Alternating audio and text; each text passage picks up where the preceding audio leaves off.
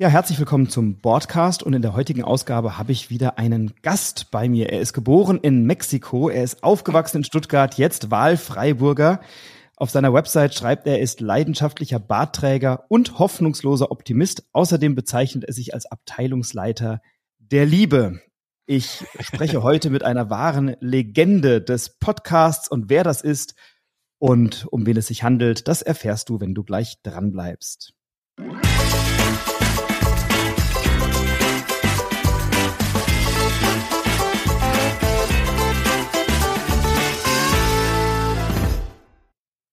Ja, bei mir ist heute Manu Fritsch, Manuel Fritsch von Insert Moin und das mache ich direkt und äh, werfe ein kleines Moin ein. Hallo Manu.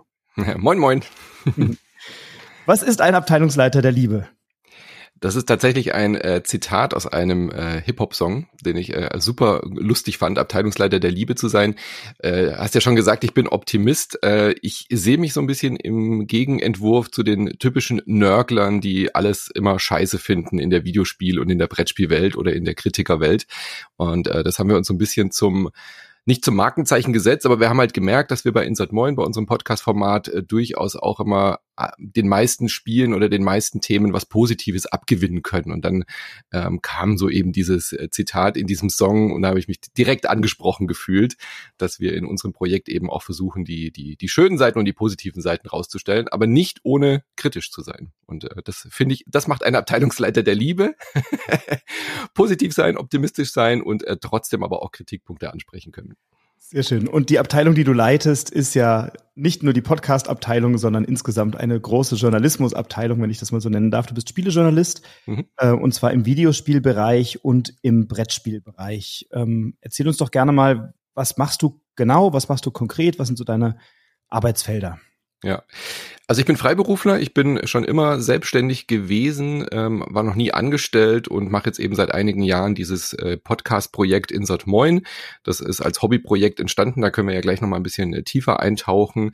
Und seit einigen Jahren mache ich das eben hauptberuflich und ähm, weil man nicht ganz allein von einem Podcast unbedingt sofort äh, leben kann, zumindest vor zehn Jahren war das noch nicht der Fall, ähm, habe ich dann gesagt, okay, was sind meine Stärken? Ich äh, schreibe gerne, ich rede gerne, ich äh, möchte gerne ein Spielejournalist sein. Das ist ja keine Berufsbezeichnung, für die man irgendwas Bestimmtes machen muss, sondern das habe ich mir selber gewählt. Äh, das heißt, ich schreibe Artikel für andere Magazine, für Zeitschriften, ähm, aber eben auch äh, für meinen eigenen Podcast. Das ist so, so, so eine Mischform. Ich erstelle Inhalte für mein eigenes Projekt, aber äh, schreibe eben auch Auftragsarbeiten zum Beispiel.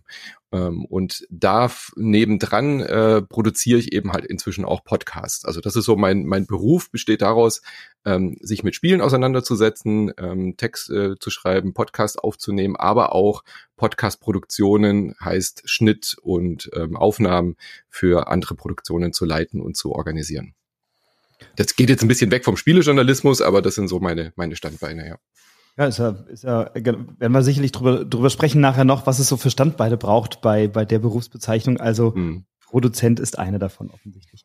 Ähm, hol uns mal ein bisschen ab in deinen, in deinen Werdegang. Also du hast ja nicht, sicherlich nicht irgendwie mit Anfang 40 oder Mitte 30, wann, nee, wann 2015, genau so, Ende 30 oder sowas gesagt, ich äh, werde jetzt Spielejournalist und hast zum ersten Mal damit, äh, bist da zum ersten Mal mit konfrontiert worden. Was hat diese Spieleleidenschaft für dich ausgemacht und, und, und ja, wie bist du dazu gekommen? Wie ist so dein, dein spielerischer Werdegang? Boah, also hm, sind mehrere Fragen auf einmal. Ja. Ähm, ich, also Spielkind war ich schon immer. Ich habe nie aufgehört zu, zu spielen. Also ich habe mit äh, ganz, ganz früh mit mit äh, elf oder so, glaube ich, den Amiga geschenkt bekommen von meinem Vater. Ähm, der war, glaube ich, maßgeblich daran beteiligt, dass ich jetzt heute hier bin, wo ich bin, dass äh, er gesagt hat, ach, dieses Kind braucht irgendwie EDV, so hieß es ja damals. Ähm, kaufen wir jetzt einen C64, der zu der Zeit noch aktuell war? Nee, da gibt es jetzt gerade ein ganz neues Gerät. Die PCs waren zu der Zeit ja noch schweineteuer. Ähm, aber der Amiga kam jetzt gerade raus und dann hat er dafür gesorgt, dass wir einen Amiga im Haus hatten.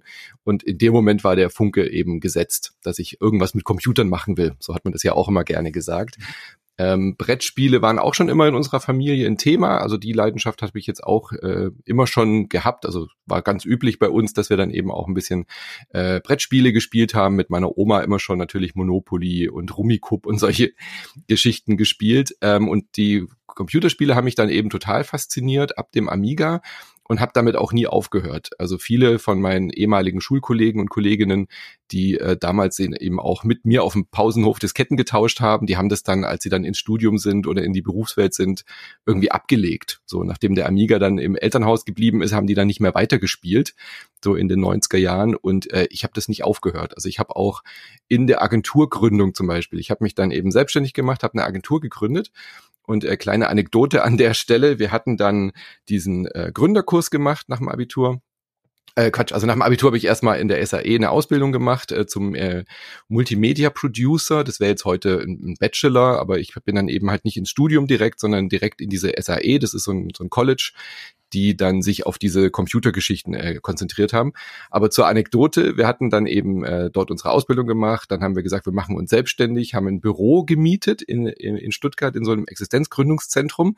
Und dann war die große Frage, ja, wie machen wir das denn jetzt mit den PCs? Wir brauchen ja PCs zum Arbeiten. Und wir dann so, naja gut, Budget haben wir jetzt noch nicht, auf den Kredit müssen wir noch äh, beantragen, den haben wir noch nicht.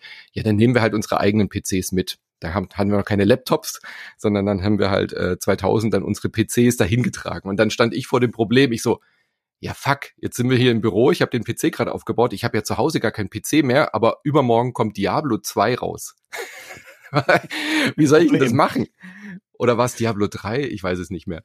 Ähm, und dann war mein, mein Dilemma, dass ich zu Hause in der WG kein Diablo mehr spielen konnte. Und dann bin ich halt wirklich morgens um sechs aufgestanden. Ich bin echt kein Frühaufsteher, bin in die Agentur gelaufen, in unser kleines Büro, um nochmal vor der Arbeit zwei, drei Stunden Diablo zu spielen. Also so viel zu deiner Frage, wie es mit der Spieleleidenschaft aussieht. Äh, habe ich nie abgelegt und äh, freue mich auch jetzt immer noch diebisch über neue Spiele, die hier ankommen. Und das jetzt zum Beruf machen zu können, das ist ja eine längere Geschichte, aber das äh, war schon immer ein Traum von mir. Das habe ich zu der Zeitpunkt auch schon gemerkt, aber es war immer unrealistisch, hatte ich so das Gefühl, mit Spielen oder Spielejournalismus Geld zu verdienen. Es gab halt zu der Zeit so die GameStar oder die PC Player, da hatte ich mich tatsächlich auch mal beworben und so, aber der Werdegang war ja klar. Ich habe jetzt eine Agentur gegründet, ich bin jetzt in dieser Agentur, Spielen wird für mich immer ein Hobby bleiben, habe ich zumindest zu der Zeit noch gedacht. Und, und was hat dann den Ausschlag gegeben, das zu ändern? Ähm, der Lauf der Zeit, sage ich jetzt mal. Also das war 2000, da habe ich ja meine Agentur gegründet ähm, und das habe ich dann auch 15 Jahre lang ja gemacht. Ähm, so nach ein paar Jahren ähm, Agenturleben, ich war auch wirklich äh, glücklich dort. Wir haben auch Erfolge gefeiert, war, war eine gute Agentur. Ich habe eine Familie gegründet und so weiter. Also mein, es war klar für mich, das ist das, was ich machen will. Die Agentur hat mich erfüllt ähm, und ich habe dann aber immer wieder so ein bisschen kreativen Output gesucht. Ähm, sprich, als Agentur bist du ja Dienstleister. Also wir waren halt eine Agentur für neue Medien. Wir haben uns dann aufs Internet konzentriert, haben ähm, Kunden beraten, ähm, ins Internet zu kommen. Zu der Zeit war das ja noch Thema, mhm. ähm, dann die ersten Webseiten aufzubauen und so weiter, mit Flash-Animationen zu machen. Und ich habe dann immer einen kreativen Output gesucht, weil ich konnte schon kreativ sein in der Agentur, aber du machst es halt immer für Kunden. Und dann kennst du das vielleicht auch. Dann sagt der Kunde, ah, und dann möchten wir das noch da zwei Pixel höher und es war halt nie unser eigenes Ding. Wir haben dann auch mal immer versucht, eigene Projekte zu starten und so weiter. Und dann habe ich gemerkt, okay, ich brauche ein ein, ein, ein Medium, in dem ich mich kreativ austoben kann. Hab dann, weil ich ja schon immer auch so ein bisschen mit dem Journalismus geliebäugelt hätt, habe, äh, früher hatte auch überlegt, Journalismus zu studieren, bevor ich die Agentur gegründet habe, habe ich dann einen Blog gestartet. Der hieß dann Manu spielt, weil ich überlegt habe, okay, ich möchte mich gerne irgendwie ähm, austoben. Ich gründe einen Blog. Zu der Zeit hat man halt einfach Blogs gestartet. Mhm. Und da habe ich dann verschiedene Dinge ausprobiert, habe über Spiele geschrieben. Ähm, das wurde dann auch ganz gut angenommen. Und dadurch, dass ich in der Agentur eben halt auch immer zuständig war für neue Medien, für neue Sachen, war ich halt immer der Erste, der Sachen ausprobiert hat, wie Facebook, wie Twitter, um zu gucken, sind da Dinge dabei, ähm, entstehen da Dinge im Internet, für die für unsere Agentur irgendwie wichtig sind. Das war so meine selbstgewählte Rolle, die ich dort äh, erfüllt habe. Und dann kam das Medium Podcast langsam auf. Und dann habe ich gesagt, okay, dann probiere ich das halt einfach aus. Ich kann ja in meinem Blog einfach mal einen Podcast starten und äh, mit Audio rumspielen. Und das habe ich dann gemacht. Und das war so der zweite Moment, wo ich dann gemerkt habe, dieses Medium fasziniert mich ungemein. Mhm. Ähm, habe dann ein äh, äh, Subprojekt quasi auf dem Blog gestartet, was dann der Startschuss für dieses äh, Projekt war. Das heißt, ich habe mit anderen Leuten zusammen einen Podcast gestartet und dann haben wir halt so ganz klassisch jede Woche treffen sich zwei weiße Jungs, wie der Podcast halt so ist, und reden über Spiele. Und dann war das Problem, dass ich so viel über Spiele reden wollte, aber immer je, einmal in der Woche hat mir da nicht gereicht. Äh, dann war der eine hat irgendwie ein Kind gekriegt, der andere hatte dann Termin und dann hat sich das immer so angestaut über die Spiele, über die man reden will. Und dann wurden das halt immer so zwei, drei, vier Stunden Podcasts stellenweise. Und dann habe ich gedacht, das kann es eigentlich nicht sein. Wer hört das denn an? Ähm, lass uns das doch irgendwie neu denken. Und dann habe ich zu einem äh, Kollegen gesagt, hey, wie wär's? Du hast ein Kind, ich habe ein Kind, wir bringen unsere Kinder morgens vor der Agentur doch immer in den Kindergarten und dann gehen wir aber eigentlich noch mal heim, frühstücken gemütlich, weil die Agenturwelt fängt halt nicht vor neun, halb zehn an. Aber wenn man kleine Kinder hat, ist man halt früh wach. Und dann haben wir gesagt, komm, wir setzen uns einfach jeden Morgen mit dem Kaffee zusammen und reden über das, was wir am Vorabend gespielt haben. Und das probieren wir mal aus als Experiment, wie lange wir das durchhalten. Ja, jetzt sind wir bei Folge 3000 keine Ahnung, schlag mich tot. Also daraus hat sich das da so ent entwickelt. Ähm, das war der, der, der Startschuss für den Podcast und der hat mich bis heute nicht losgelassen. Ne? Was, was macht du das? Musst mich unterbrechen. Ich, äh also ich lade mir ja Gäste ein, nicht damit ich selber viel erzählen kann, sondern äh, damit wir dich kennenlernen. Also ich unterbreche dich sehr ungern. Ähm, aber was macht für mich, für, für dich der Reiz des Podcastens aus? Also warum ist dieses Medium so großartig? Ähm, gibt ja auch andere, ne? Gibt ja viele YouTube-Kanäle, mhm. du schreibst auch viel, aber was ist am Podcasten das Interessante? Der Dialog tatsächlich. Also, dass ich mehr von den Menschen mitbekomme, wenn ich äh, zuhöre, als wenn ich nur seinen Text lese oder ihren Text lese. Ähm, ich schreibe auch sehr gerne Texte, aber, oder ich lese eben auch gerne journalistische Texte, die sich dann die Zeit nehmen, in die Tiefe zu gehen oder schöne Formulierungen beinhalten. Das mag ich tatsächlich auch sehr gerne, aber am, am Podcast äh, schätze und liebe ich es sehr, dass man eben auch die Zwischentöne mitbekommt. Also man hört in einem Dialog, in einem Podcast, wie die zwei Menschen, was die für eine Chemie miteinander haben.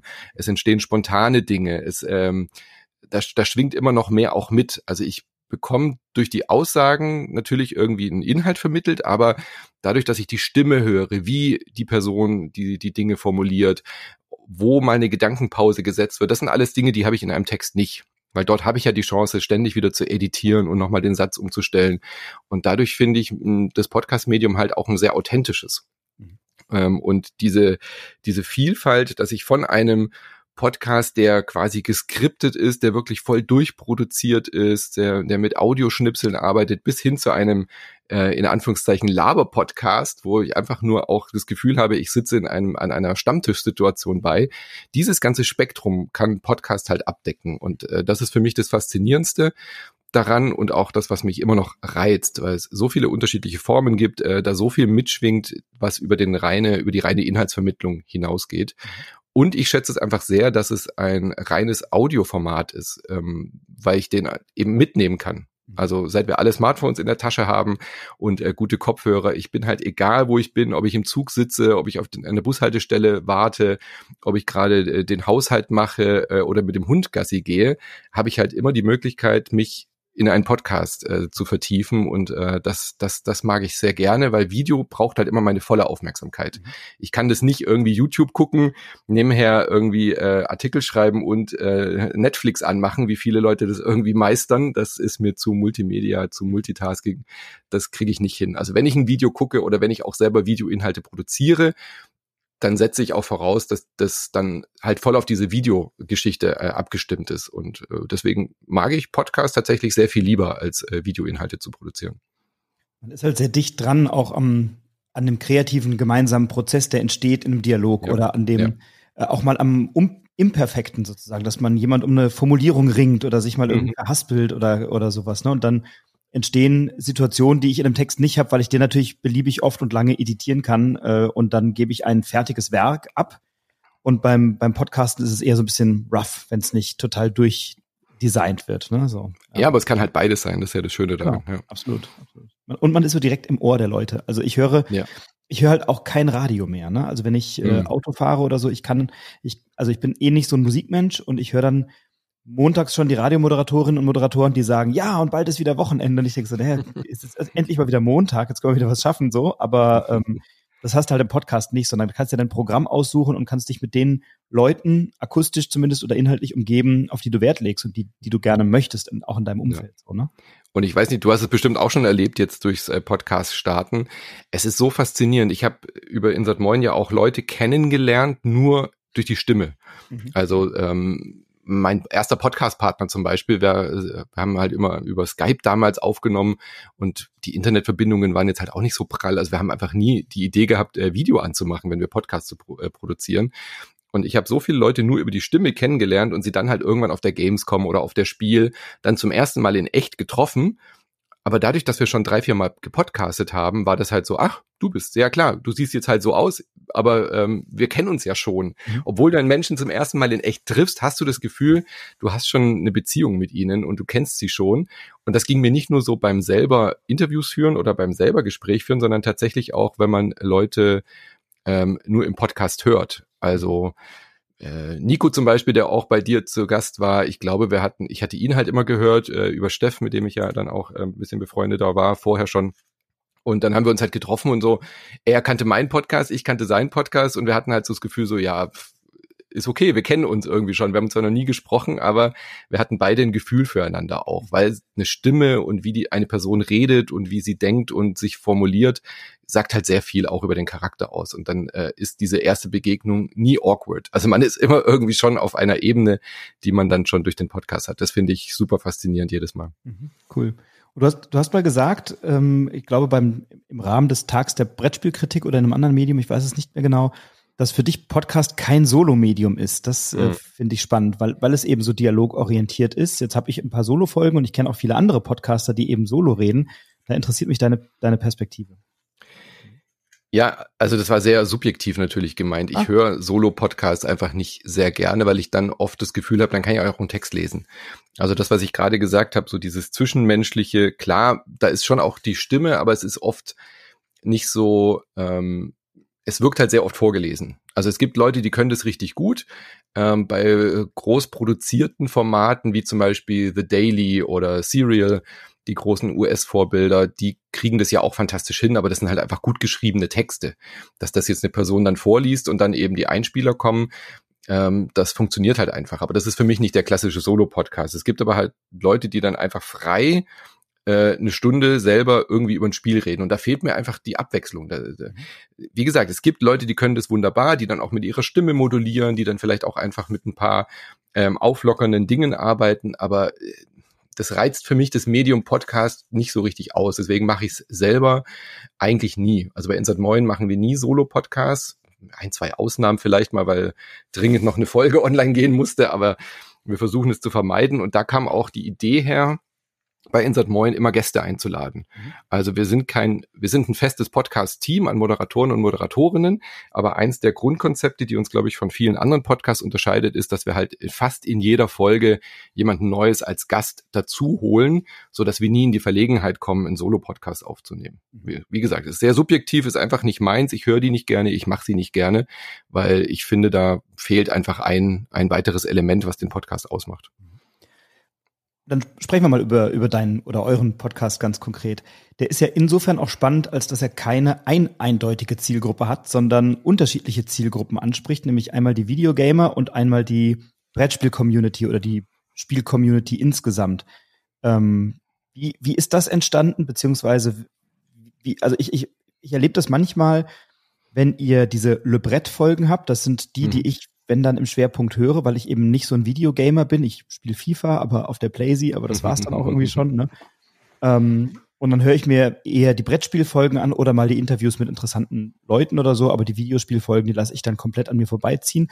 Und ich erlebe das immer mal wieder, dass du in so einer Folge sagst, ah, also liebe Videospielfreunde, ähm, nicht abschalten, bleibt bitte trotzdem dran, auch wenn ihr nicht so die Brettspielfans seid. Es ist trotzdem abwechslungsreich, weil wir sprechen ja jetzt über vier Spiele, also hört mal rein ja. oder so. Also da habe ich ja. so manchmal das Gefühl, äh, du entschuldigst dich bei einem Teil deiner Zielgruppe dafür, dass du nicht den gewohnten Content lieferst, aber du lieferst ja so viel Content, das kann ja eigentlich mhm. nicht ernsthaft zu einer Beschwerde führen. Erzähl uns mal, wie geht ihr da mit diesen verschiedenen Zielgruppen um? Wie ist das? Ja, also wo das herkommt, ist natürlich, dass ich mich halt für alles, was mit Spielen zu tun hat, interessiert. Mhm. Und ich erlebe das aber eben sehr oft, dass, wie du schon gesagt hast, das tatsächlich sehr unterschiedliche Spielertypen sind auch. Äh, was ich ehrlich gesagt ein bisschen unterschätzt hatte oder gar nicht so wahrgenommen hatte, weil ich mich halt schon immer für Brettspiele und Videospiele interessiert habe. Und ich dachte immer, wenn man gerne spielt, dann ist das Medium egal. Also mir ist ja auch egal, ob ich auf der Playstation oder auf der Xbox oder auf der Switch spiele oder auf dem Mobile Phone, aber vielen Leuten ist es dann halt doch nicht egal. Ja, es gibt ja die Xbox Fanboys und so weiter. Äh, und Brettspieler und Brettspielerinnen habe ich jetzt eben über die Jahre festgestellt, sind gar nicht so Videospielaffin. Ähm, ich habe äh, hier regelmäßige Brettspieltreffen, da bin ich mitunter der Einzige, der ein Videospiel hat oder eine Konsole besitzt. Das finde ich total krass. Und andersrum habe ich nicht gedacht, dass so wenig äh, Prozent der Leute, die wirklich intensiv sich auch als Gamer und Gamerin bezeichnen würden und viele Konsolen haben und Spiele, dass die nicht im Traum daran denken würden, sich ein Brettspiel zu kaufen. Also das hatte ich ehrlich gesagt nicht so erwartet. Und daher sehe ich mich aber erst recht in der Pflicht, beide äh, Gruppen zu bedienen und äh, die, die, die, die Welten miteinander zu vereinen und so ein bisschen als Diplomat äh, oder als Botschafter besser gesagt äh, zu fungieren und der, der einen Welt die Vorzüge der anderen Welt zu zeigen. Ähm, ich sehe es aber gar nicht so problematisch im Kontext von Insert Moin, dass wir da beides abdecken, weil ich ähm, unser Format eh als monothematisches Format aufgezogen habe. Mhm. Sprich, wir senden ja viermal die Woche, ähm, früher täglich. Das haben wir jetzt ein bisschen abgeändert, dass wir eben nicht mehr ganz täglich sind, aber früher haben wir wirklich von Montag bis Sonntag tatsächlich. Dann haben wir umgestellt von Montag bis Freitag und jetzt machen wir Montag, Mittwoch, Freitag und Sonntag eine Folge. Also vier Folgen die Woche. Und wir sind ja nicht ein klassisches Podcast-Format, wo man sagt, ihr hört uns jede Woche mit der gleichen Crew und dann reden wir über Spiel XY und Z, sondern ich habe gesagt, eigentlich macht es doch viel mehr Sinn durch dieses tägliche Format, was ich eben mit dem Boris damals gestartet habe, dass wir immer über ein Thema reden. Ähm, und Insert Moin verstehe ich als Angebot so ein bisschen wie so eine Tageszeitung. Da liest man ja auch nicht jeden Artikel, sondern dann sagt man halt, ach, gib mir doch mal den Sportteil. Der andere sagt, ich würde gerne den Feuilleton nur lesen. Und es gibt sicherlich auch Leute, die in ihrer Zeitung immer nur den Lokalteil lesen wollen und den Rest wegmachen oder nur den Politikteil. Und so verstehe ich das, wenn man ähm, Insert Moin abonniert und hört. Dass man sich halt einfach seine Themen rauspickt, so wie man äh, auch in einem Online-Magazin auf dem Spiegel Online oder so sagt, ach, ich gehe jetzt mal in den Wirtschaftsbereich oder ich gucke mal, was äh, in dem Bereich los ist und dann mal reinhört. Also das mache ich ja auch, dass man mal, ich interessiere mich überhaupt nicht für Sport, aber wenn mich da eine Headline irgendwie ähm, anspricht, dann lese ich da auch mal rein. Und so sehe ich oder hoffe ich das, dass das auch bei Insert Moin passiert. Und das habe ich auch als Feedback bekommen, dass Leute, die sich null für Brettspiele interessiert haben, dann auf einmal sagen, ach, ich habe da mal reingehört, weil da war Gast XY dabei, ähm, oder ihr habt jetzt das Brettspiel zu Dorfromantik besprochen, das hat mich dann doch mal interessiert, oder This War of Mine oder God of War Brettspiel, da wollte ich dann doch mal hören, wie das ist. Und dann habt ihr über das andere Brettspiel geredet, das habe ich mir gekauft, das klang super und äh, jetzt spiele ich jede Runde, äh, jede Woche eine Runde XY. Und das passiert in beide Richtungen, ja, auch dass Brettspieler mir sagen, ey, ich bin ja doch ein bisschen heimlich. Ich habe ja eine Switch, meine Tochter hat eine Switch. Ich habe mir jetzt durch dein Anraten hin doch mal Hollow Knight geholt und das ist ja der Wahnsinn. Also so ein Feedback bekomme ich und daran sehe ich auch, dass dass es durchaus funktioniert, eben auch diese zwei Welten äh, übergreifend in einer in einem Podcast-Format abzudecken und es gar nicht so unterschiedliche Zielgruppen sind, wie man vielleicht denkt. Und jetzt ist ja ein Podcast hobbymäßig zu machen das eine. Hm dann zu sagen, ich mache das wirklich auch mit diesem Pensum beruflich. Das ist ja eben auch nicht nur, ich setze mich mal hin und erzähle mal so ein bisschen was. Also auch den, den Podcast, den ich hobbymäßig mache, da habe ich schon den Anspruch, ähm, mir vorher sehr genau zu überlegen. Ich lese auch nicht vor, ich rede auch frei, ne? aber mhm. äh, sehr genau zu überlegen, was will ich eigentlich sagen. Und wenn ich ein Spiel oft gespielt und getestet und rezen also rezensieren möchte und dann oft gespielt habe, habe ich auch eine Liste mit Pros und Cons und keine Ahnung. Also das wird, ist ja dann wirklich auch eine Recherchearbeit manchmal oder wenn ich Interviewgäste habe, bereite ich mich natürlich ein bisschen auf die vor und, und gucke mal, was ich so finde und diese Dinge. Das ist ja schon auch ein Arbeitsaufwand. Und wenn ihr den jetzt viermal die Woche macht und du machst ihn nicht alleine, ihr seid ja ein Team von, ich glaube, vier Personen, die das zumindest redaktionell oder inhaltlich machen, dann ist das ja schon ein Haufen Arbeit. Ähm, wie hast du diesen Wechsel vom Hobby zum beruflichen Podcasten bewältigt oder erlebt? Der war anstrengend. weil sich das so entwickelt hat. Also wie gesagt, ich hatte ja eine Agentur und äh, als Selbstständiger arbeitest du ja im Endeffekt auch mehr als 100 Prozent. Also wir waren auch zu viert in der Agentur, ähm, waren halt ein junges Startup, haben dann diese Firma aufgebaut und wie gesagt, als es dann einigermaßen lief, habe ich halt nebenher ein bisschen gebloggt, so als hobbymäßig, ähm, ein bisschen was geschrieben, dann diesen Podcast gestartet. Und es war ja immer so, naja, hobbymäßig wäre jetzt ein bisschen untertrieben. Also ich hatte schon auch den Anspruch, das professionell zu machen. Äh, vom Anspruch her war ich da sehr ehrgeizig. Ähm, habe aber immer mir das auch so ein bisschen schön geredet, naja, es ist ja nicht nur ein Hobby, äh, ich erfülle mich hier oder ich erfülle mir einen kleinen Traum, dass ich hier ein bisschen journalistisch arbeiten kann, aber ich äh, im, im Herzen habe ich schon immer gewusst, ich könnte mir auch vorstellen, das beruflich zu machen. Das war schon immer mein mein mein Hintergedanke, aber dann immer eben abgeschmettert mit dem naja, aber wie soll das funktionieren? Ich habe eine Agentur, ähm, das geht ja nicht. Also dann werde ich es halt einfach als gutes Hobbyprojekt machen, aber ich möchte schon auch was erreichen. Also ich hatte auch immer sehr ambitionierte Ziele, dann auch unter den deutschen Blogs irgendwie irgendwie relevant zu sein oder auch in den Podcast-Charts dann eben oben drin zu sein. Das hat mich schon immer auch motiviert, das eben auf so einem Level zu machen. Zu der Zeit, äh, wo ich das gemacht habe, gab es aber auch keine professionellen Podcasts. Also da gab es Tim Pritloff, der das beruflich gemacht hat. Alle anderen Podcasts waren Hobby-Podcasts. Die öffentlich-rechtlichen hatten noch nichts und so. Das war, das war ja noch eine ganz andere Zeit. Es war eine Goldgräberstimmung. Mhm. Ähm, und dann hat sich das entwickelt. Dann habe ich Familie natürlich auch bekommen, äh, hatte zwei Kinder und dann habe ich irgendwann gemerkt, okay, das, das, das passt alles nicht mehr unter einen Hut. Also der Tag hat halt nur 24 Stunden.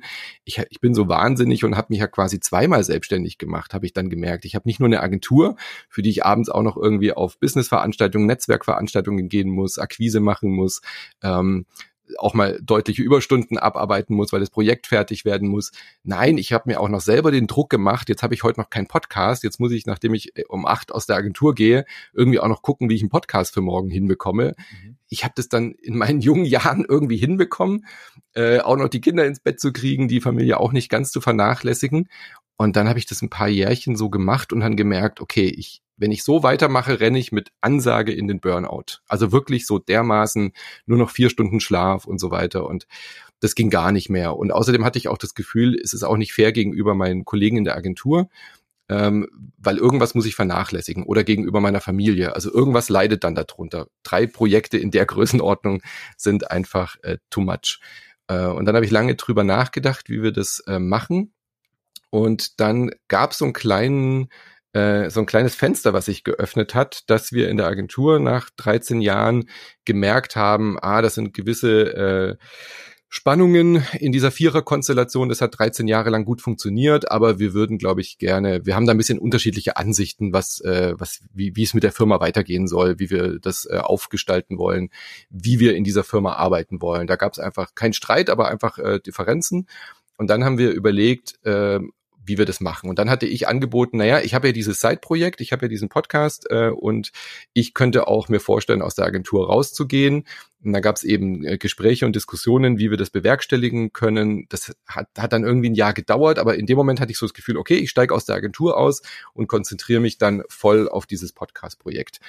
Ähm, hatte dann währenddessen eben auch schon ähm, diese kleine Patreon-Kampagne gestartet, wo schon ein bisschen Geld rüber reinkam. Das waren dann damals 500 Euro oder sowas, die dann schon von äh, Bäckern und SupporterInnen kamen. Deswegen hatte ich da schon das Gefühl, da könnte was funktionieren. Also man könnte sich das vorstellen, dass ich da vielleicht so ein bisschen mein Grundgehalt herbekomme und dann über äh, äh, weitere Auftragsarbeiten eben meine Miete damit zahlen kann.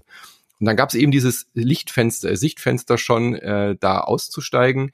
Das hat sich dann aus diversen Gründen nicht ermöglicht, weil man bei einer GmbH eben auch gewisse Zwänge hat, gewisse Kundenprojekte abgeschlossen werden müssen.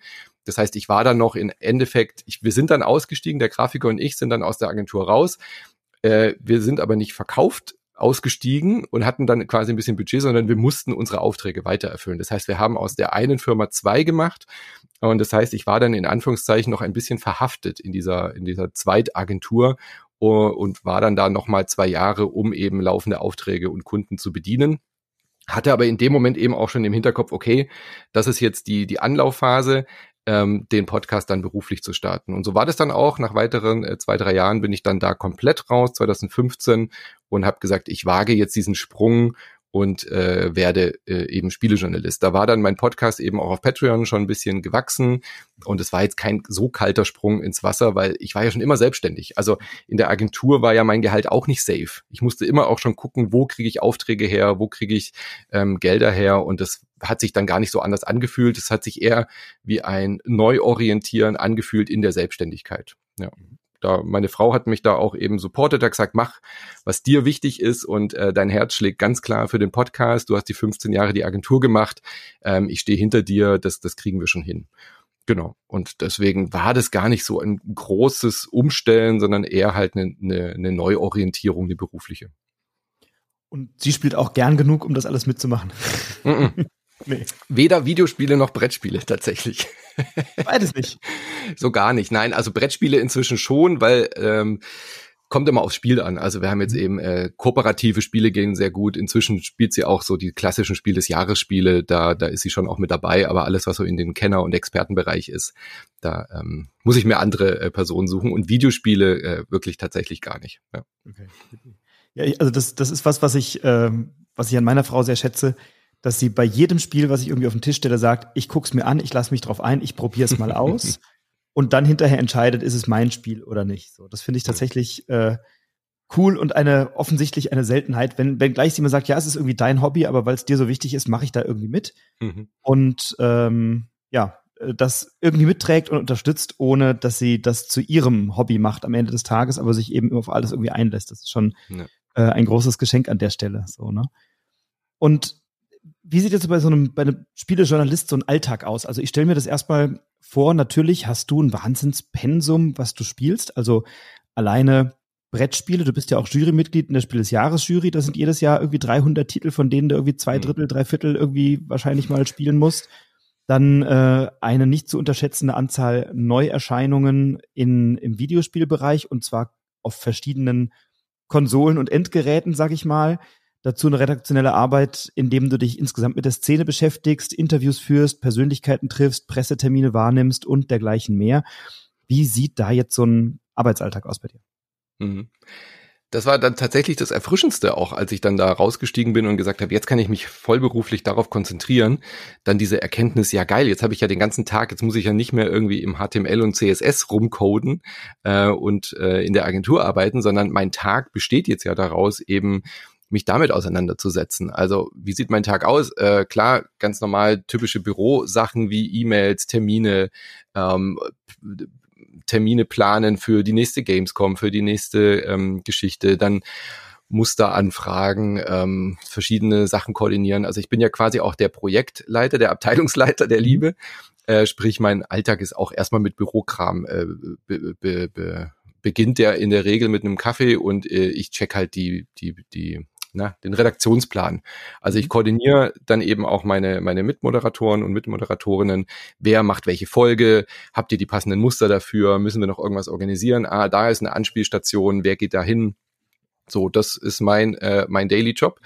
Und dann geht's natürlich auch, dass ich sehr viel spiele, natürlich auch. Klar, das gehört ja auch zu meinem beruflichen Alltag dazu, aber es ist nicht so, dass ich den ganzen Tag hier sitze und spiele. Das ist mhm. natürlich immer die Vorstellung, die man hat von Spielejournalismus, die ist, äh, war schon immer falsch und die ist auch äh, inzwischen falsch. Also äh, ich mache es dann immer sehr dynamisch, je nach ähm, To-Do natürlich auch, wie mein Energielevel ist. Also wenn ich jetzt merke, ich bin heute irgendwie nicht so richtig wach, dann ist es ein richtig guter Tag, um Podcasts zu schneiden, zum Beispiel. Ja, also ich produziere und mache die Podcasts ja auch für andere, habe ich ja schon gesagt. Das heißt, da ist eben sehr viel Arbeit dann auch drin und Podcast schneiden geht ja auch wunderbar, wenn man, da kann man sich dann voll darauf konzentrieren. Wenn ich jetzt ein bisschen ähm, keine Ahnung, wenn ich jetzt irgendwie das Gefühl habe, jetzt äh, ich ich habe noch keine keine Themen für nächste Woche, dann gucke ich mir halt an, welche Spiele liegen denn gerade auf dem Tisch, was kann ich denn jetzt spielen, ähm, organisiere den Brettspielabend für den Abend, also wir spielen hier halt mindestens drei, vier Mal die Woche abends äh, Brettspiele. Das wird dann natürlich noch koordiniert und Texte schreiben ist ja auch Teil meines Berufs, also das muss ich ja dann auch machen. Da setze ich mich dann alle auch hin und bin dann ein paar Stunden beschäftigt. So, also diese ganzen Elemente, daraus besteht jetzt inzwischen mein Alltag. Podcast schneiden, produzieren, Termine planen, E-Mails beantworten Koordination und natürlich auch ein bisschen, bisschen spielen. Mhm. Aber. Also, was, wenn du sagst, ein bisschen spielen, also wenn du sagst, natürlich spiele ich nicht von morgens bis abends, das ist schon irgendwie klar, ne? Ja. Aber ähm, trotzdem hast du ja einen Wahnsinns-Output und musst dich ja mit den Themen beschäftigen. Und gerade ja. bei Videospielen, da reicht es ja auch nicht, da mal irgendwie zehn Minuten das Intro zu spielen. Da muss der wahrscheinlich schon mal irgendwie ein paar Stunden rein investieren. Und auch bei Brettspielen ja.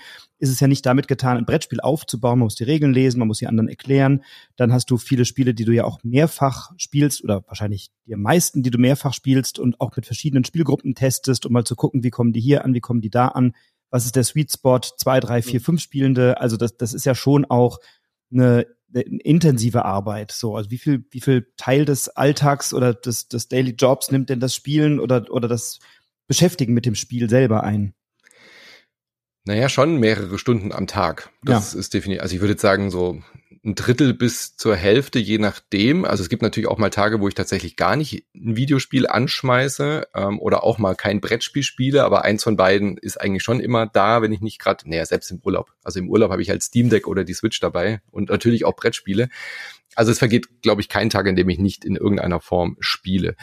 Ähm, mal abgesehen davon, dass ich jetzt irgendwie, wenn ich halt eine Deadline habe für einen Artikel, dann passiert es schon auch, dass ich bis nachts um zwei dann halt an diesem Artikel sitze. Aber äh, Brettspiele, ja, die müssen natürlich öfter gespielt werden. Das ist ja auch äh, im Sinne der Juryarbeit, aber auch im Sinne der äh, als Spielejournalist. Ähm, aber vom Zeitfaktor kommt es ungefähr immer aufs Gleiche raus, habe ich so das Gefühl. Also ein Videospiel, klar, die sind in der Regel länger und größer. Wenn wir jetzt sowas wie God of War oder sowas nehmen, da sitzt er dann halt mal 10, 12, 15 Stunden.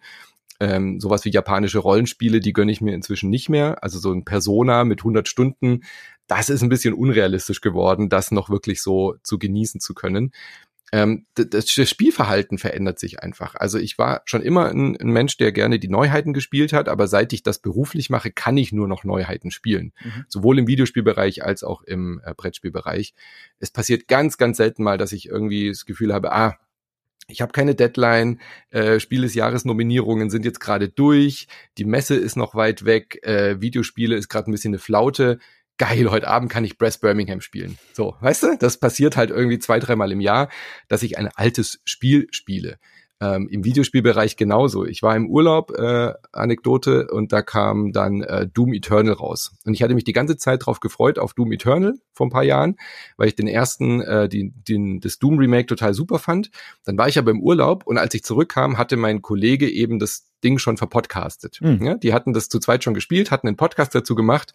Ähm, ich habe dieses Spiel danach nie gespielt. So, weil äh, andersrum, das Original Doom, das Doom Eternal habe ich gespielt. Genau, beim ersten Doom war das. Ich habe mich drauf gefreut, aber die hatten dann den Podcast zu Doom gemacht, zum Remake. Und dann war so die Sache, ja, jetzt, jetzt bin ich zurück aus dem Urlaub, jetzt liegen hier schon wieder vier andere Spiele. Wir haben keinen Podcast für Mittwoch, wir haben keinen Podcast für Freitag ich kann jetzt einfach nicht Doom spielen, auch wenn ich jetzt total Lust dazu habe. Ich muss jetzt halt, keine Ahnung, das nächste God of War spielen. Ich muss jetzt mhm. Horizon Zero Dawn spielen, weil das sind die großen Titel, die jetzt anstehen. Ich werde wahrscheinlich in meinem Leben nie Doom spielen, solange ich das beruflich mache. Ähm, das ist dann halt einfach so. Ja? Wenn du ein Spiel verpasst und der Podcast ist dann rum oder das Thema ist vorbei, dann äh, hast du die Zeit nicht mehr dazu, rein aus Vergnügen ein Videospiel zu spielen. Mhm. Damit muss man klarkommen. Das ist auch nicht immer ganz ganz cool. Also man hat halt schon auch einen Spielzwang. Mhm. Der Daniel, der bei mir im Podcast als Moderator dabei war, der hat es wirklich sehr ähm, hobbymäßig gemacht. Der hat auch gesagt, ich will das nie beruflich machen. Ich mache das sehr gerne und ich äh, bin te gerne Teil des Teams, aber wenn ich keinen Bock mehr habe, dann gehe ich so. Und das hat er dann auch irgendwann gemacht, weil er gesagt hat, er hat die Lust am Spielen verloren durch diesen Zwang immer das nächste spielen zu müssen. Und der wäre dann jetzt halt gern einfach mal drin geblieben und hätte sich jetzt halt auch gerne mal vertieft in einen Multiplayer-Modus von irgendeinem Spiel. Ja, also keine Ahnung, zum Beispiel Overwatch kommt raus, das Spiel kannst du nach einer Stunde, kannst du darüber einen Podcast machen im Endeffekt, weil du weißt, was, wie funktionieren die Mechaniken. Mhm. Aber wenn du halt wirklich dieses Spiel verstehen und spielen willst und du willst die Feinheiten der unterschiedlichen Klassen ausarbeiten, dann musst du das halt über Wochen und Monate spielen ähm, und in diesem Meta drin sein. Also auch weißt, wer pickt welche Rolle, wie sind die Teamzusammensetzungen. Und das ist dann halt der Unterschied. Und das kannst du dir als Spielejournalist, der in einem äh, so schnelllebigen Medium arbeitet, eigentlich nicht erlauben. Oder das kannst du dir nicht leisten. Manche Redaktionen machen das inzwischen so, dass sie sagen, sie stellen eine Person ab, die sich nur um Fortnite kümmert, mhm. zum Beispiel. Ja, und ähm, da, das, das sind wir bei Insert Moin natürlich zu klein dafür. Also ich könnte mir jetzt schon vorstellen, dass ich jemanden quasi engagiere, der sich nur um ein fortlaufendes Spiel, wie zum Beispiel Destiny oder ähm, Overwatch oder so kümmert und dann halt einmal im Monat eine Folge dazu macht und über dieses Spiel redet. Sowas könnte man sich als Format sicherlich nehmen äh, und damit dann wieder rechtfertigen, mhm. länger an einem Spiel dran zu sein. Aber ähm, auf den Brettspielmarkt bezogen funktioniert das halt auch nicht. Ähm, da, da vergleichbar vielleicht sowas wie Magic, Netrunner, so Sachen, die dann fortlaufend sind. Also es gibt ja Leute, die machen einen Magic-Podcast, die nur über Magic reden, weil halt ständig da auch wieder neue Sachen kommen. Aber die können dann auch wiederum nicht die alten Karten äh, be besprechen und spielen. Also das ist so ein bisschen das äh, die Negativseite, sage ich mal, auf Jammern auf sehr hohem Niveau dass man sich immer nur mit den Neuheiten beschäftigen kann. Und selbst dadurch, dass wir Patreon sind und einfach crowd-based finanziert sind, haben wir ja schon den Luxus, dass wir nicht immer der dieser Schnelllebigkeit hinterherrennen müssen. Also wir leben ja nicht davon, dass, dass wir die Klicks kriegen. Aber natürlich, die Hörerschaft und die Hörerinnen verlangen schon auch eine gewisse Aktualität. Ähm, wir können uns das schon mal rausnehmen, zu sagen, hey, wir haben vor vor acht Jahren vergessen, über, kann ich nenne, ich sage jetzt mal Minecraft oder so zu sprechen. Wir machen jetzt einfach einen Minecraft-Podcast. Sowas können wir schon mal machen und ein altes Spiel ausgraben, aber äh, rein aus äh, Lust und, Spaß ein altes Spiel wieder rauszugraben, was ich schon mal besprochen habe oder was ich schon durch habe, das wird nicht passieren. In beiden Branchen nicht. Niemals. Niemals, okay.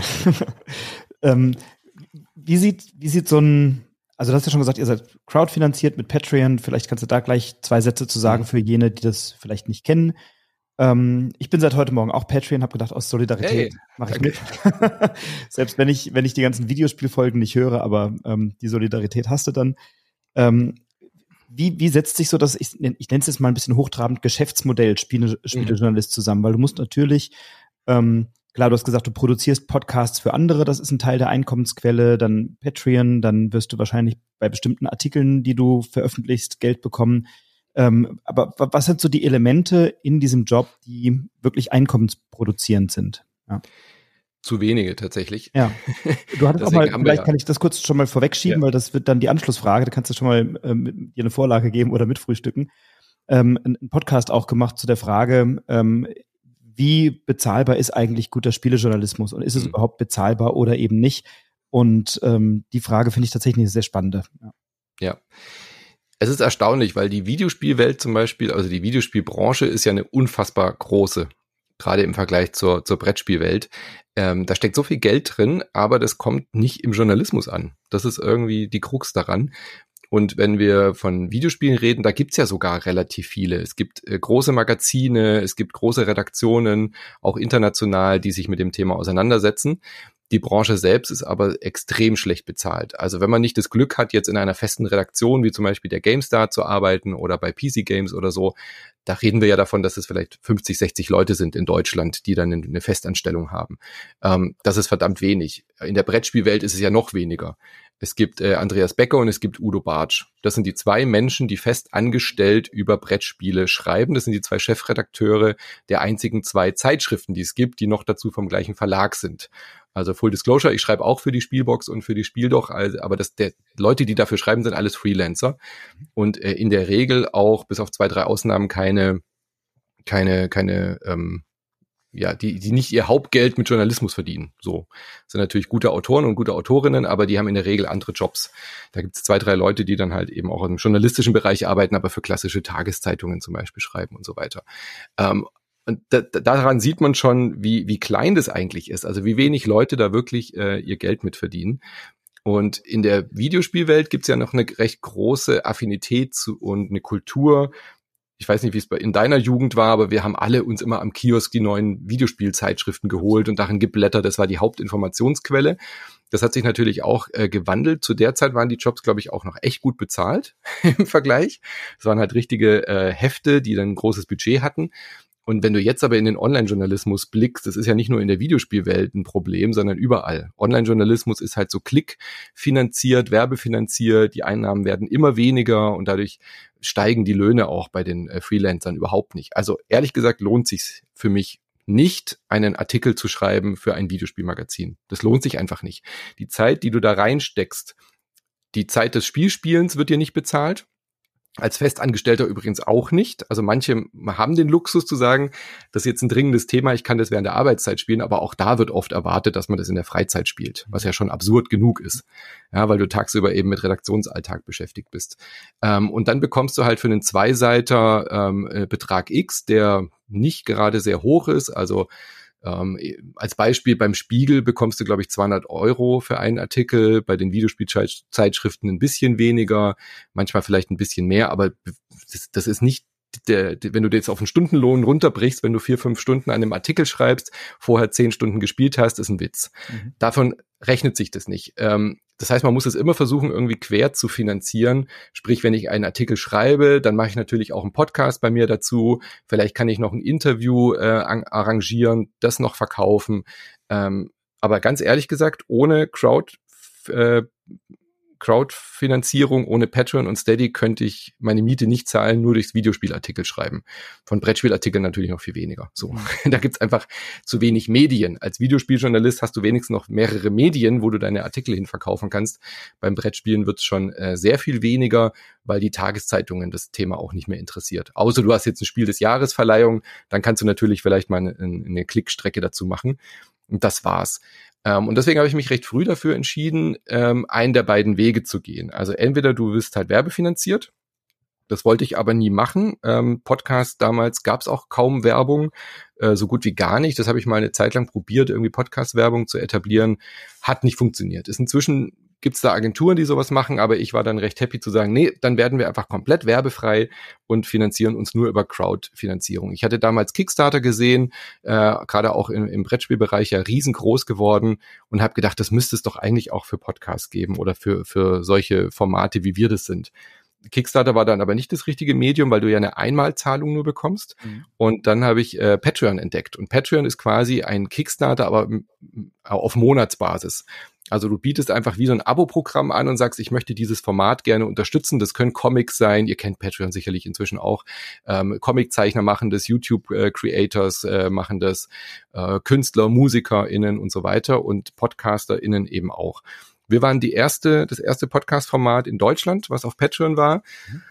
Und das hat dann ganz gut funktioniert. Also wir haben dann eben gesagt, äh, unterstützt uns hier. Am Anfang war das komplett freiwillig. Da ist es aber dann schnell gepiekt auf 500 Euro und dann haben wir irgendwann diese Paywall eingezogen. Der Begriff ist ja ein bisschen blöd, aber mhm. wir haben halt einfach gesagt, wir machen Premium-Inhalte. Ja, also wir machen eben, die Sonntagsfolge ist frei und wenn ihr mehr von uns wollt und wenn ihr mehr hören wollt, dann unterstützt uns doch bitte. Ihr habt komplett werbefrei, ihr unterstützt äh, langfristig dieses Projekt. Unabhängigen Journalismus funktioniert eben halt nur, wenn man damit Geld verdient. Also wir können auf diesem Level, auf diesem Qualitätsstandard, den wir haben, nicht arbeiten, wenn wir nicht Geld dafür bekommen.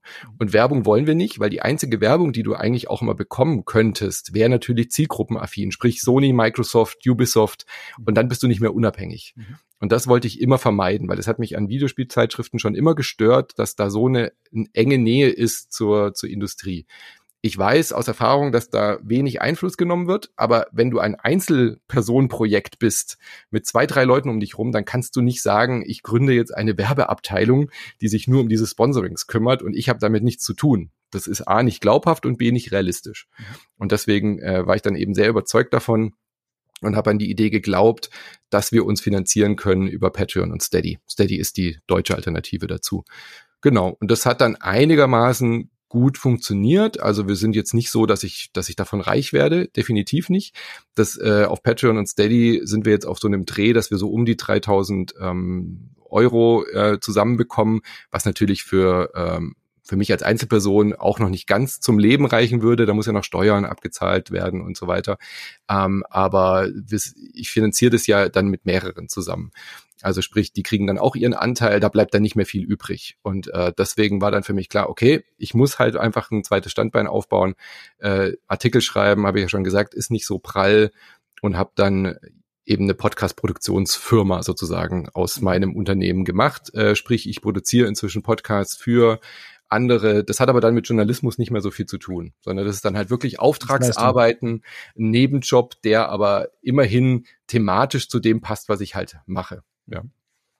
Ja, das ist, also danke für die Transparenz an der Stelle oder für die, für die Offenheit, weil ähm, ich glaube, das, das wird schnell verwechselt, weil es natürlich äh, eine, ähm, nicht immer eine Trendschärfe gibt zwischen Content Createn, Influenzen, äh, Spielejournalismus. Und da ziehst du ja eine klare Grenze. Ihr habt ja auch auf eurer Website Insert Moin eine sehr ausführliche Transparenzerklärung ja. veröffentlicht, wo ihr auch eure, euer Leitbild veröffentlicht habt und auch sagt, hier, wir lassen uns nicht kaufen und wenn uns jemand ein Belegexemplar gibt oder ein Code oder ein Spiel, was noch nicht erschienen ist oder so, dann erstens haben wir keinen Zwang, das zu besprechen. Also wenn wir es nicht besprechen wollen oder wenn es uns nicht überzeugt, möglicherweise, dann lassen wir das auch bleiben. Mhm. Und äh, dass ihr euch eben auch nicht dann äh, kaufen lasst oder sowas. Ne? Und äh, das ist ja bei möglicherweise Influencern oder Content-Creatern äh, anders. Hattest du manchmal so die Verführung zu sagen, ach, ich mache jetzt mal äh, die Influence-Nummer und halt zwei Spiele in die Kamera, lass mir das bezahlen oder sag hier 15% mit dem Codewort Manu spielt, kriegst du 15% Discount auf die neue PlayStation Edition oder sowas. Hat das gelockt irgendwann mal? Nee, nicht so in der Form, überhaupt nicht. Ähm, weil, wie du schon gesagt hast, die Glaubwürdigkeit war mir da immer einfach mehr wert. Also es war eine Durststrecke und es ist schon auch eine Überzeugungsarbeit. Gerade am Anfang wurden wir dann halt echt belächelt, als wir da auf Patreon waren. Dann ging es auf Twitter los, so, oh, jetzt fangen sie schon an zu betteln und so. Und dann kam äh, diese Ehre der Blogger damals noch durch, dass sie gesagt haben, ah, Bloggen und Podcasten ist ein freies Medium, äh, Paywall vergiftet dieses Medium und so weiter. Also da mussten wir uns sehr viele Anfeindungen äh, entgegenstellen. Das hat sich ja inzwischen komplett verändert. Also selbst die Leute, die mit Werbung Geld auf YouTube machen, haben inzwischen Patreons gestartet und so weiter, äh, weil natürlich auch das YouTube-Format, die Werbefinanzierung ja auch nicht mehr so gut funktioniert. Es sind einfach viel zu viele Leute, die an diesem Kuchen teilhaben wollen.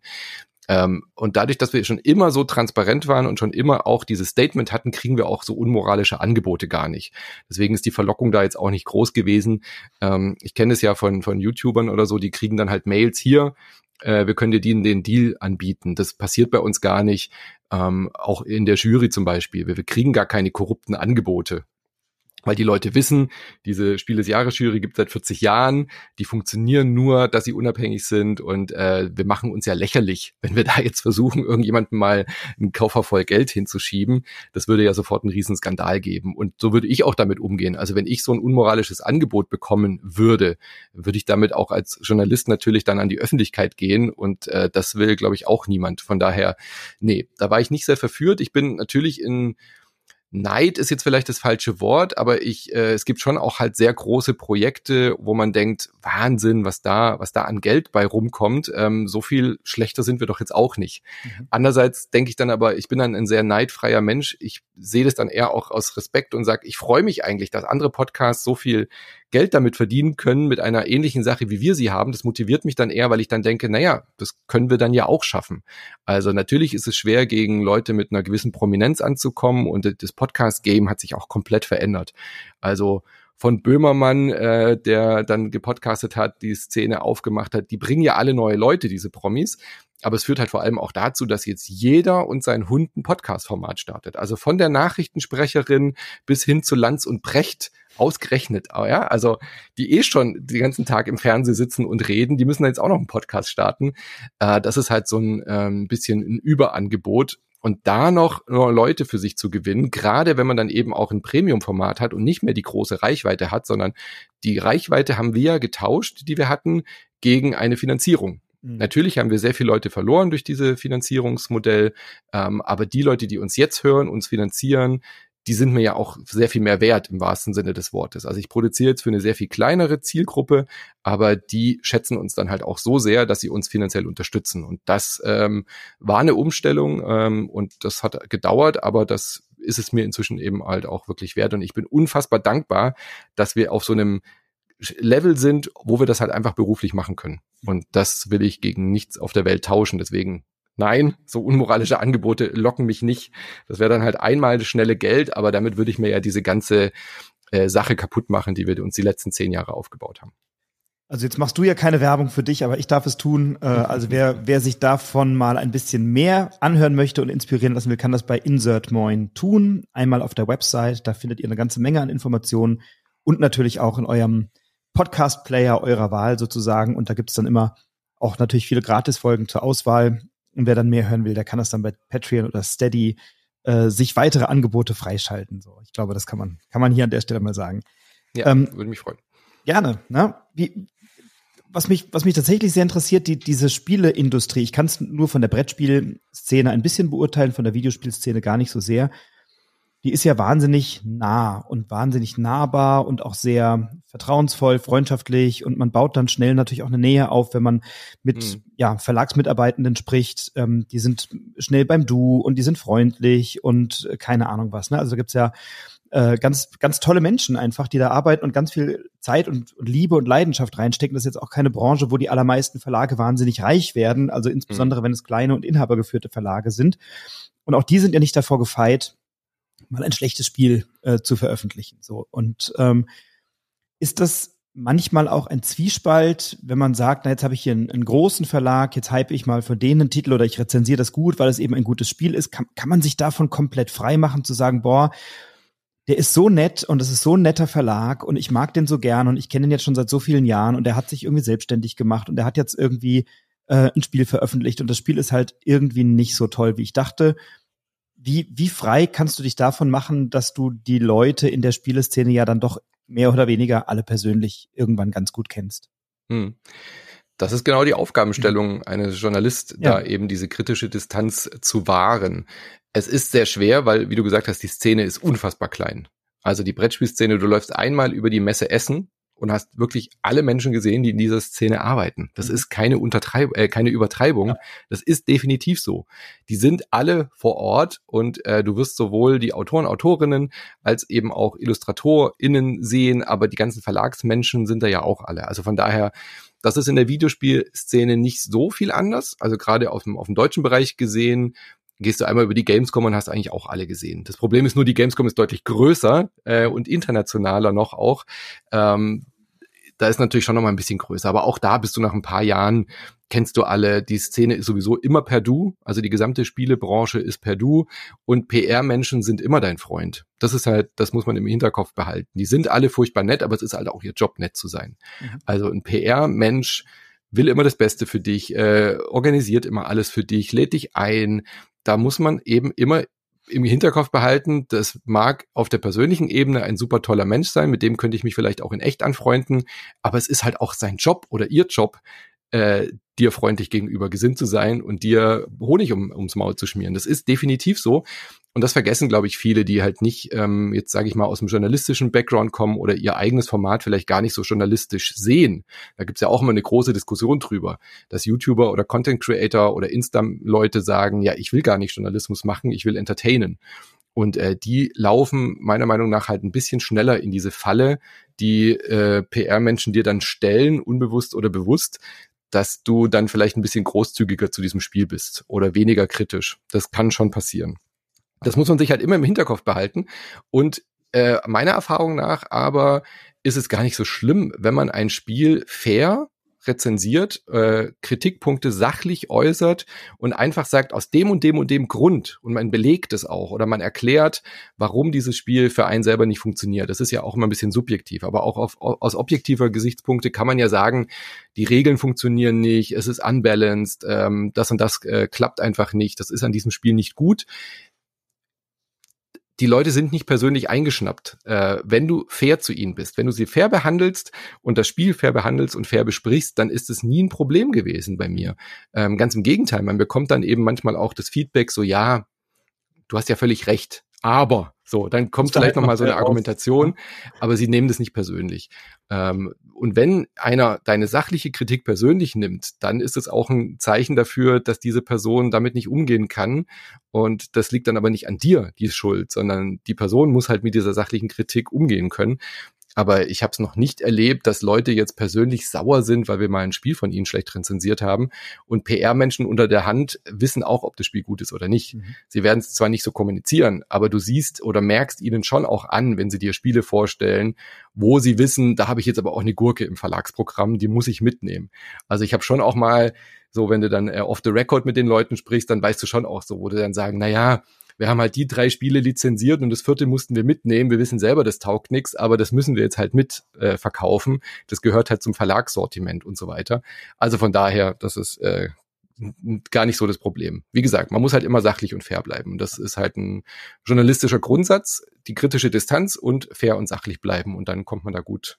Dann kann man sich auch auf der nächsten Messe wieder blicken lassen, ohne jetzt äh, die Messer im Rücken zu haben. Ja. Ja, und also Verlagsmitarbeitende wissen das. Ne? Also ich ja. habe hab auch mit einem Verlagsmitarbeiter gesprochen, der aus so einem Lizenz, äh, aus so einem aus dem Lizenzbereich ein großes Spiel natürlich hatte aus den USA und der sagte, ja, das ist hm. ehrlich gesagt der letzte Mist, aber die Zielgruppe kauft das und wir hatten keine Wahl. Wir mussten sozusagen genau. im Paket mit anbieten. So, das ist so. Ähm, und ihr findet ja auch, und das ist wirklich schön und bemerkenswert bei, bei, bei dir, bei euch, mit deinen Gästen, ja immer etwas Schönes und Liebevolles. Und da haben wir so ein bisschen den Bogen zum Abteilungsleiter der Liebe. Mhm. Ich habe mir angehört die Rezension, die du mit Christoph Schlewinski gemacht hast über Merchants Cove, ähm, wo ihr ja das sehr nett besprochen habt und dann zwischen den Zeilen aber durchaus rauskam, dass ihr mit dem Spiel beide nicht allzu viel anfangen konntet oder dass es ein bisschen überproduziert sei für das, was es dann am Ende möchte. Und selbst diese Rezension war sehr positiv und liebevoll und ihr findet dann immer noch eine Nische, wo ihr sagt, ja, also da gibt es Menschen, für die könnte das was sein. Ja, und die ja. findet ihr und selbst wenn ihr sagt, wir gehören nicht dazu, haben wir es uns angeschaut und finden etwas für jemanden, für den das dann sein kann. Ja. Das finde ich ist auch das Wichtige an, an Rezensionen, gerade im. Brettspielbereich, weil du musst immer das Spiel natürlich auch, was will dieses Spiel denn? Es ist vielleicht nichts für dich, aber für wen könnte das denn was sein? Also du bist nicht immer die Zielgruppe, aber als Kritiker und Kritikerin, als Rezensent musst du da ja auch den Blick von dir selber ein bisschen lösen und sagen, es ist nicht nur eine subjektive Meinung, sondern dieses Spiel hat halt sehr viel Glückselemente beispielsweise, ja, oder ähm, ist halt für Menschen gemacht, die vielleicht auch noch nicht so den Einstieg in die Brettspielwelt haben. Für die könnte das was sein. Und das finde ich ist immer ganz, ganz wichtig, diese Perspektive zu behalten. Ähm, was will das Spiel von sich aus? Was haben die Autoren und die Autorinnen denn als Intention? Und wenn ich als Expertenspieler, als Vielspieler da nicht die Zielgruppe bin, ist es denn trotzdem gut für das, was es sein möchte? Ja, und eben nicht immer nur sagen, ich finde das Spiel nicht gut, sondern da wirklich äh, umfassender drauf zu blicken, äh, weil das finde ich ist die Aufgabe eben auch als als Kritiker so so so einen Blick zu wahren oder so einen ähm, Eindruck des Spielgefühls zu vermitteln, dass man, wenn man als Zuhörer Zuhörerin dabei ist, für sich rausfindet, okay, Manu findet das Spiel vielleicht nicht gut, aber für mich könnte das genau richtig sein oder für meine Partnerin etc. Mhm. Dann kommen wir so langsam auf die Zielgerade. Jetzt haben wir aber tatsächlich ja noch gar nicht so sehr über Spiele gesprochen. Und mhm. äh, da möchte ich nicht, äh, dich natürlich nicht rauslassen. Du bist ähm, Spielerezensent, spielst selber eine ganze Menge, hast einen wahnsinnig guten Überblick. Ähm, bist, du hast es ein, zwei Mal angedeutet, ja auch Mitglied der Jury Spiel des Jahres seit drei Jahren, glaube ich, seit 2019 mhm. oder so, ne? Ist das, mhm. glaube ich, der Fall. Ähm, Hast du Lieblingsspiele? Wenn ja, welche? Was spielst du gerne? Oder wenn du, also du hast ja gesagt, du spielst natürlich die Neuheiten und natürlich ist dann der nächste Jahrgang immer der interessantere. Mhm. Ähm, hast du so eine Liste von Top 3, Top 5 Spielen, wo du sagst, boah, wenn ich die Wahl hätte oder wenn ich mal wieder Spiele spielen darf, ohne dass ich sie rezensieren muss, die ich einfach auf den Tisch bringen kann, weil ich Bock drauf habe, was, was ist das bei dir? Ja, das ist sehr schwierig, weil wir natürlich meine Lieblingsspiele sind natürlich immer die Spiele des Jahres und die Kennerspiele des Jahres, ist ja ganz klar. Natürlich. Sonst würde ich sie ja nicht wählen. also das, äh, ich habe halt immer den, den, den, den laufenden, also für mich ist immer der laufende Jahrgang, seit ich in der Jury bin, natürlich das Ausschlaggebende.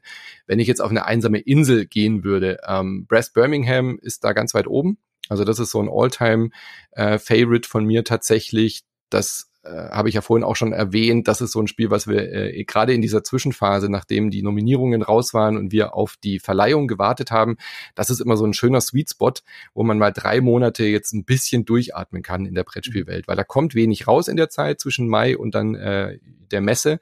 Und an der Messe geht's ja dann der, der nächste Jahrgang wieder los. Und da haben wir dann wirklich uns gesagt, komm, wir machen jetzt mal so ein Brass Birmingham Woche und haben dann irgendwie fünfmal Brass Birmingham gespielt in einer Woche mhm. mit der gleichen Gruppe. Und das war, das war richtig cool. Ähm, das kann ich immer spielen, da kannst du mich zu jeder Uhrzeit wecken. Brass Birmingham bin ich auf jeden Fall dabei. Ähm, Gloomhaven hat mich nachhaltig beeindruckt, natürlich auch. Da hatten wir ja auch unseren ehemaligen Vorsitzenden, der in seiner Abschiedsrede gesagt hat, ähm, er verlässt die Jury mit einem weinenden Auge, aber er freut sich auch drauf, dass er jetzt endlich Gloomhaven durchspielen kann. da hatte ich das Glück, Gloomhaven kam raus, bevor ich in der Jury war. Mhm. Äh, dann, äh, da hatte ich dann noch richtig Zeit, auch mich auf ein so ein Spiel zu konzentrieren. Also das würde ich, glaube ich, auch nochmal ähm, auspacken. Frosthaven dann entsprechend wahrscheinlich, bis ich aus der Jury raus bin. das ist äh, so, ein, so ein Meilenstein natürlich auch gewesen. Ähm, und was ich wirklich sehr, sehr, sehr geliebt habe, auch wenn man es natürlich nur einmal richtig spielen kann, ist die Pandemic Legacy Serie. Mhm die hat mich auch so dermaßen umgehauen, weil das, das hat für mich sowas neu, komplett Neues aufgemacht. Also ich habe schon immer Brettspiele geliebt, aber was ich an Videospielen so schätze, ist eben so dieses, du spielst zwei, drei Stunden, bist voll drin und freust dich schon auf den nächsten Abend, wenn die Story weitergeht, wenn du äh, deinen Charakter auflevelst und so weiter. Und das haben Brettspiele ja sehr, sehr selten bis gar nicht gemacht. Mhm. Klar gibt's schon immer Kampagnenmodus und so, aber dann kam Pandemic Legacy und ich war so pff, mindblown. Mhm. Ja, das geht. Ich darf Karten zerreißen, ich darf Sachen aufkleben, ich schreibe mit dem Edding Dinge auf Karten. Ähm, das hat für mich eine neue Ära eingeläutet in der Brettspielwelt. Äh, und ich hätte gedacht, okay, es kommen viel, viel mehr Legacy-Spiele danach raus im, im Gespräch mit Autoren und Autorinnen habe ich auch erfahren, was für ein Riesenaufwand Legacy-Spiele sind. Deswegen weiß ich auch inzwischen, warum es da so wenig gibt und so wenig gute. Aber äh, die drei Pandemic Legacy-Teile, das ist wirklich, ähm, da würde ich mir gerne so ein Blitzding wünschen von Man in Black, mhm. um die nochmal neu erleben zu dürfen, tatsächlich, ja. Schön. Manu, ich sag ganz lieben Dank dass du hier warst. Äh, der Abteilungsleiter der Liebe. Dann geht ein liebevolles Moin Moin nach Freiburg. und wenn ich mal wieder in Freiburg bin, dann spielen wir gerne eine Runde Brass Birmingham zusammen. Würde ich mich sehr Unbedingt. freuen, wenn wir das mal oh, schaffen. Brass, Brass Legacy, das wär's doch. Das wär's doch, oder? Dann ja. machen wir das, genau. Eine, einmal durch England. So, genau. Sehr schön. Ähm, bei mir haben traditionell die Gäste das letzte Wort in meinem Podcast. Deswegen äh, darf ich ganz herzlich Danke sagen für deine Zeit, auch für die aufschlussreichen ähm, ja, Darlegungen sozusagen, wie Spielejournalismus zumindest in deinem Fall funktioniert oder was vielleicht auch mal nicht funktioniert. Lege allen Hörerinnen und Hörern Insert Moin als äh, die Mutter aller Gaming-Podcasts sozusagen oder den Vater aller, aller Podcasts mal an, äh, ans Ohr sozusagen. Hört da mal rein, schaut euch das an und äh, wenn ihr das genauso mögt wie ich, dann überlegt doch, ob nicht ein Patreon oder Steady-Abo für euch eine gute Wahl ist, auch unabhängigen Journalismus zu unterstützen. Lieber Manu, ganz liebe Grüße, ganz herzlichen Dank. Ich halte die Klappe, sage, bleibt inspiriert, inspiriert andere und du hast das letzte Wort. Ja, du hast es schon schön zusammengefasst. Also was mir noch wichtig ist zu sagen, ist, äh, Spielen ist übergreifend. Also wir haben ja auch diese Spielen für Toleranz-Geschichte äh, bei uns. Also Spielen verbindet und äh, deswegen finde ich da auch kein Zwiespalt darin, dass wir Brettspiele und Videospiele haben. Also ich würde mich sehr freuen, wenn ihr da mal bei uns äh, reinhört und einfach mit einem offenen Ohr nicht nur die Brettspielfolgen hört. Deine Zielgruppe ist ja wahrscheinlich eher Brettspielaffin, sondern auch einfach mal reinhört. Wir haben ein riesiges Archiv bei uns, der ist auch komplett äh, frei hörbar, also über 3000 Folgen Folgen. Wenn ihr zu einem bestimmten Spiel mal was wissen wollt, ähm, dann würde ich mich sehr freuen, wenn ihr da mal reinhört. Und genau, deswegen bleibt offen, spielt äh, weiter fleißig und ich hoffe, wir hören uns hier bald mal wieder und auch deine Stimme mal bei uns im Podcast. Würde mich auch sehr freuen. Jetzt sagt, ach so, er darf ja nichts mehr sagen. Ja, dann mache ich einfach weiter. so, das war's. Äh, sehr vielen Dank für die Einladung und bis zum nächsten Mal. Tschüss.